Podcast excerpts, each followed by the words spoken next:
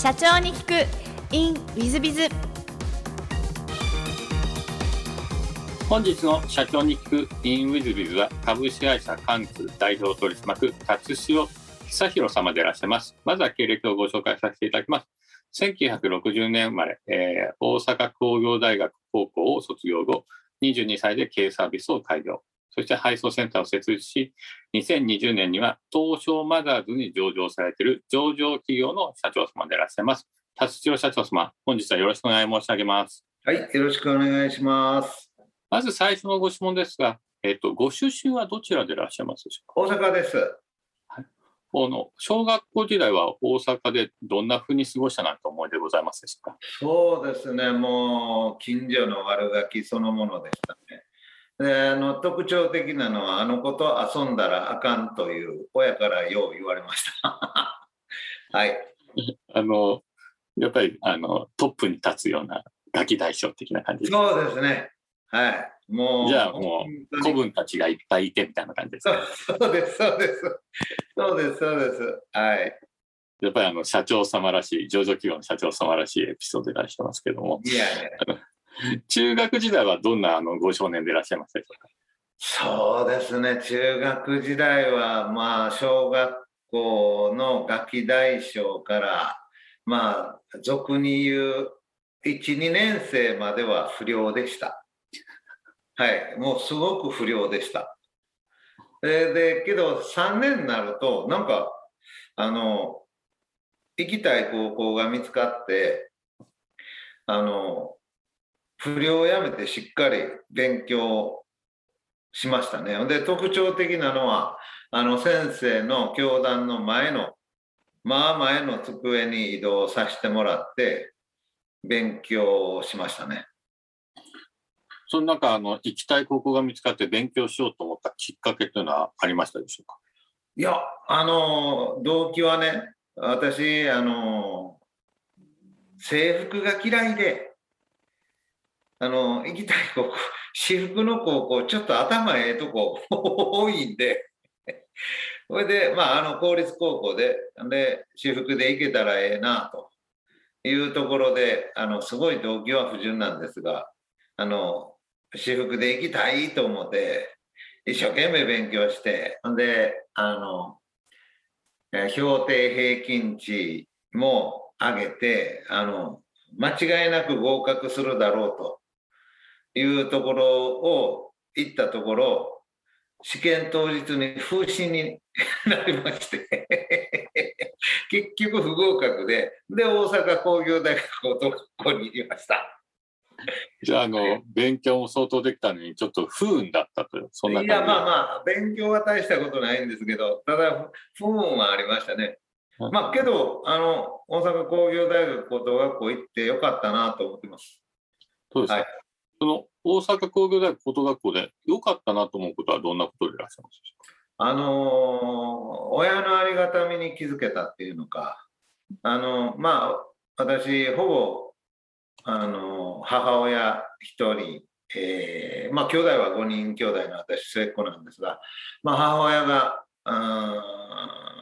一生懸命働いて学費出してくれてる、うんそういう状態。で、で、あの、貧乏家庭にはなんか、その当時のなんか少し補助があったみたいで、そんな申請とかも、ああ、こういう申請して、そこまでやって、学校行かしてくれてんねや、みたいなところがあって、あの、すごい、あの、母親に感謝したっていう思い出はありますね。はい。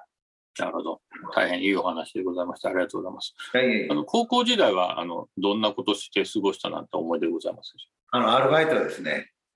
私、あの、ダブらない仕組みをまず調査した上で、えー、大体、学校って大体40日休むとやばいので、37、8日は休んでまして、はい。それで、まあ、アルバイトと、なんか、うん、遊びと、まあ、そこでいろんな人を見て、みたいな感じでした。はい。ありがとうございます。はい、で、高校卒業後はすぐに就職でいらっしゃいますか？そうですね。私が卒業した高校の卒業式が3月1日にありまして、で、卒業式はもう午前中に十分終わりますので、1日のお昼から働きに来ますと、まあ自分で近くのところを探して、あの、行ったんですけど、一番最初にやった仕事が、あの、もう今はほとんどないんですが、あの、エロ本の自動販売機を設置するっていう仕事で、お給料の、お給料の良さに惹かれて、で、高3の時にはもう免許取ってましたんで、で、あの、高3の後半のアルバイトもダンプ乗ったりしてましたので、で、そこでトラック乗って自販機の設置業務っていうのをやりだしました。なるほど。そういう仕事をやりだしまして、で、そこで、あの、一生懸命やったんで、なんかすぐ役職くれたんですね。うん、ほんで、なんか勘違いしてもて、あの、役職もうたら偉い人になった思って仕事せえへんなって思って。で、あの、みんなからソースカンクロって、結局やめなあかんはめなって、みたいな感じでしたね。そうですか。はい、それがまず第一の失敗ですね。はい。あの、次のお仕事は何の仕事あの、トラック乗りました。そうですか。はい、一人でできる商売っていうか、はい、トラック乗って、あの、やって、その次は、あの、産業廃棄物の、あの、収集運搬っていう、やっぱりこれもダンプ乗ってやる仕事で、で、まあ、その時に、真夏の、あの、小学校の現場で、僕も倒れてもたんですね。あんま、あの、熱中症みたいな感じで。で、あ、これは続け、やっぱりしんどいんですよ。スコップでね、えー、ダンプにね、もう荷物積んでいくと、これはこうても、これは俺無理かなと思いながらやってたんですけど、倒れてやっぱり無理やなと思ったんで、これで、あの、軽車両の運送事業、そこで、あの、初めて独立を、はい、したしたいですね。はい。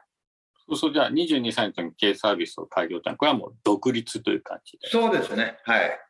うん。なんかこう、不安とかそういうのはあられたんですか？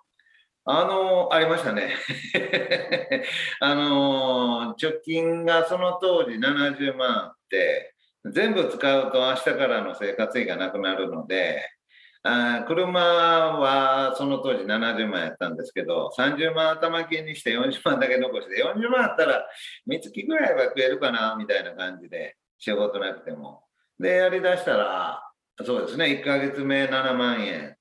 2ヶ月目が20万円、3ヶ月目が40万円と、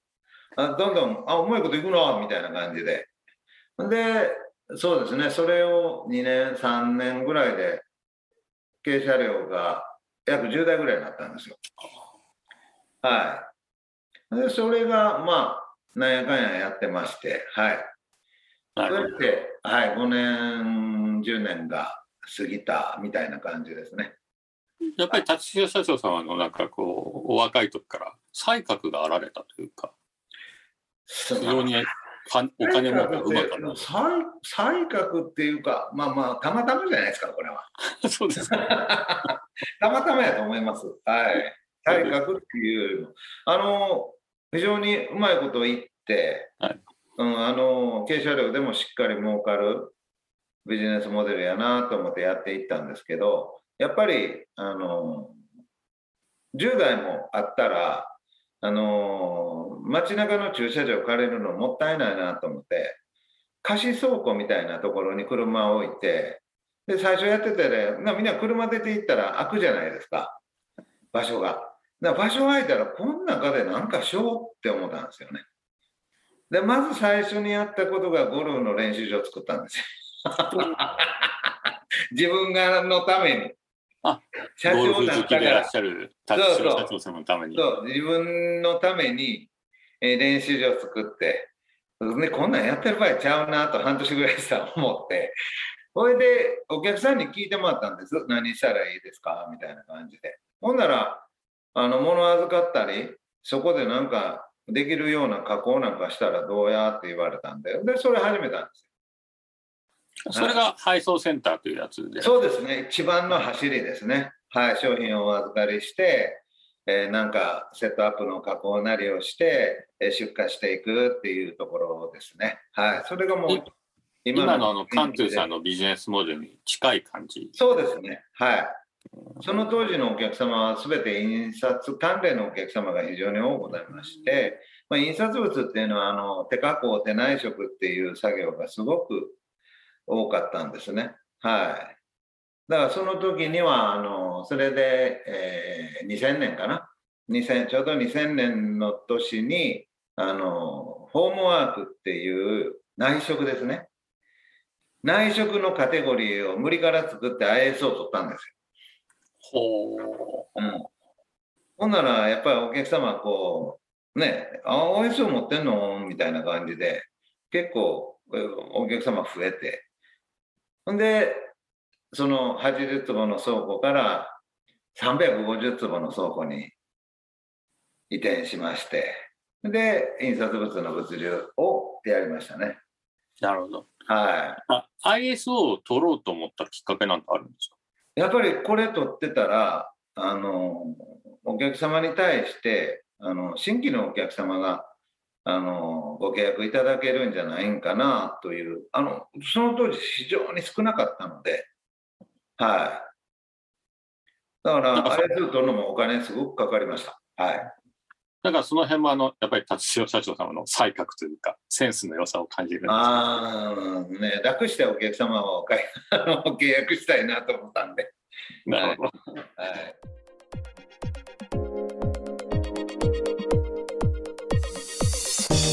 3分コンサルティング w i z b i z が社長の悩みを解決えー本日の3分コンサルティングは YU 様ですね。新谷さん、はじめまして YU と申します。経営計画についての相談になります。私も以前は経営計画を作っていましたが、全く計画通りに進まず、えー最近はもう作成しておらず、今は数値目標だけ設定しています。しかしながら最近よく経営計画関連のセミナーなどやっているので、改めて考えています。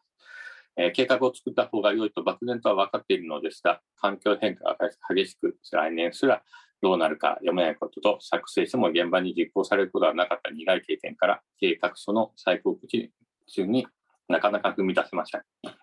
計画の必要性や作成のこと、運用のことについて、新谷さんのご意見を伺いたいです。何卒よろしくお願いします。これなんか気持ちよくわかりますね。私どもも毎年毎年中継、えー3カ年中継というのをですね、中期経営計画を作りますが、なかなかその通りいかない。えーそれでも作り続けてます。理由としてはですね、作っておくと、結果が終わった後、なぜいかなかったかって分析しやすいんですね。えー数字だけだと、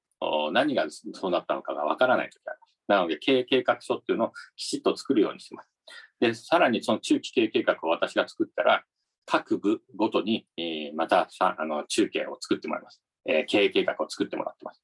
で、さらにその計画について進捗状況を、まあ、月に、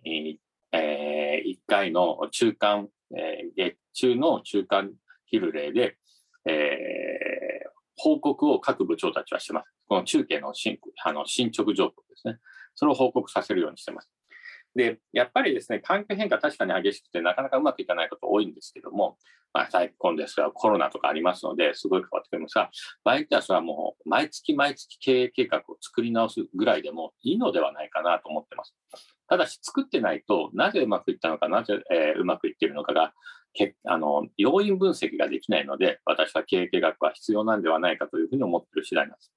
で、私もですね、中期経営計画1回作って、半期経つと修正入れるケースあります。まあ、やっぱりあの環境要因やっぱありますからね、いろいろと。ですので、そういうことやりまして、部長たちはかなり細かくそのやりますので、えーまあ、月ごとだったりとか、あ3ヶ月ごととか、半年ごとには、やっぱり修正、修正、修正を入れていくということになると思います。ですので、えっ、と、ぜひですね、えっ、と、一つは修正入れてもいいけども、作るべきだというふうに思っていただくのはいいんじゃないかなと思います。そして、えー会社全体で作っても、各部が作ってないと意味ないので、各部とかでも作らせるようにすると。そしてそれを発表させて、進捗状況を発表させて、えーそれがどうかというのを測っていくということを、えー毎月毎月やられたらどうかなと。えーそういうことをやってると、現場にもちゃんとチェックし、えー逆に言えばあ目標通りいかなかったことがなぜいかなかったかの要因分析もできると、こういうことでございますので、ぜひ経営計画作っていっていただければなというふうに思います。よろしくお願いいたします。本日の3分コンサルティングはここまで。また来週。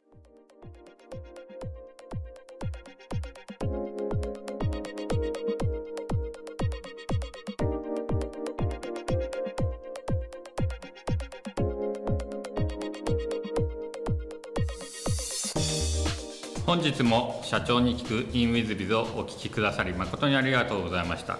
えーこの番組は2017年1月から毎週配信を続けております。